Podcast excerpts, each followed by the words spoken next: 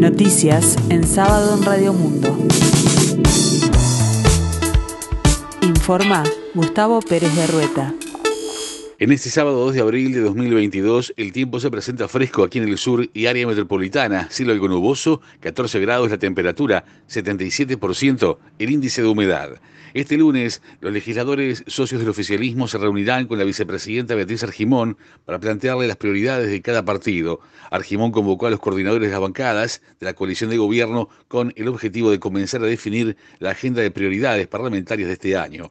Los coordinadores de bancada de la coalición en el Senado resolvieron que cada partido determine sus iniciativas para organizar después un encuentro entre senadores y diputados. En la reunión que se realizó por Zoom recientemente participó la vicepresidenta de la República, Beatriz Argimón, y los delegados de los otros partidos de la coalición. Regular la usura, legislar sobre tenencia compartida y el uso de criptomonedas son algunos de los temas a tratar, explicó Argimón y agregó que la próxima semana habrá una nueva reunión en la que los partidos podrán presentar proyectos propios o de alguno de sus legisladores. El Frente Amplio también será incluido en las negociaciones, aunque se está dispuesto a aprobar proyectos de ley solo con los votos oficialistas.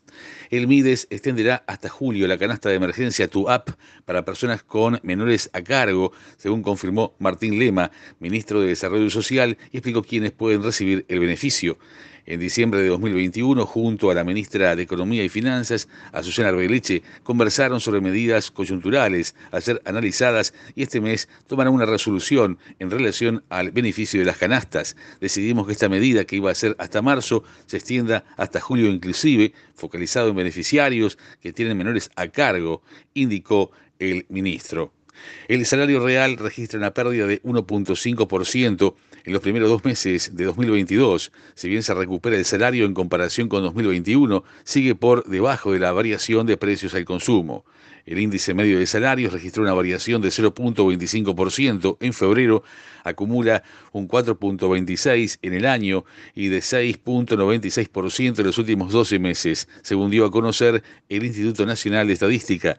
En el sector privado, la variación mensual fue de 0.38% por incidencias de sectores como enseñanza, 0.23%, servicios sociales y de salud 0.04% e intermediación financiera 0.03%. En el sector público, la variación de febrero fue de 0.02% por incidencias del gobierno central, 0.04%, empresas públicas menos 0.01% y gobiernos departamentales menos 0.01%. Los salarios registran una pérdida de poder adquisitivo de 1.5% en los primeros dos meses del año, explicada por una caída de 1.7% en el sector privado y de 1.1% en el sector público. En 2021, la pérdida de poder de compra registrada fue de 1.5% y de 1.7% en 2020.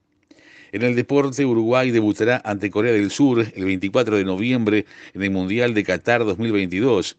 La Celeste integra el grupo H con la selección asiática, además de Portugal y Ghana. El partido inaugural será disputado el 21 de noviembre en el estadio Al Bahid entre Qatar y Ecuador a las 7 de la mañana. Los partidos se jugarán a las 7, 10, 13 y 16 horas.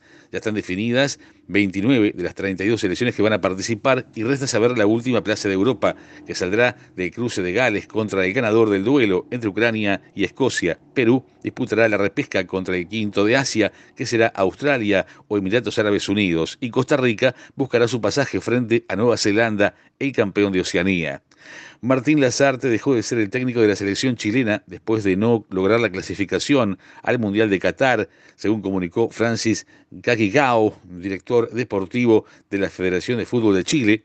He estado en conversaciones con Lazarte y Pablo Milad, presidente de la Federación Chilena, confirmó y dijo que hemos llegado a un consenso conjuntamente de que no se le renovará el contrato, indicó en conferencia de prensa. En la escena internacional, el canciller ruso Sergei Lavrov aseguró que se observan progresos en las negociaciones sobre el estatus neutral de Ucrania, incluyendo un acercamiento de posturas con respecto a la situación de las regiones separatistas ruso-parlantes del Donbass. Estos acuerdos deben ser completados y hay cierto progreso admitiendo la imposibilidad de que Ucrania forme parte de cualquier bloque, aseguró el jefe de la diplomacia rusa durante su visita oficial a la India, un país que ha mantenido un perfil de neutralidad desde el comienzo del conflicto. El tiempo continúa fresco aquí en el sur y área metropolitana, cielo algo nuboso, 14 grados la temperatura, 77% el índice de humedad. Más noticias en sábado en 60 minutos.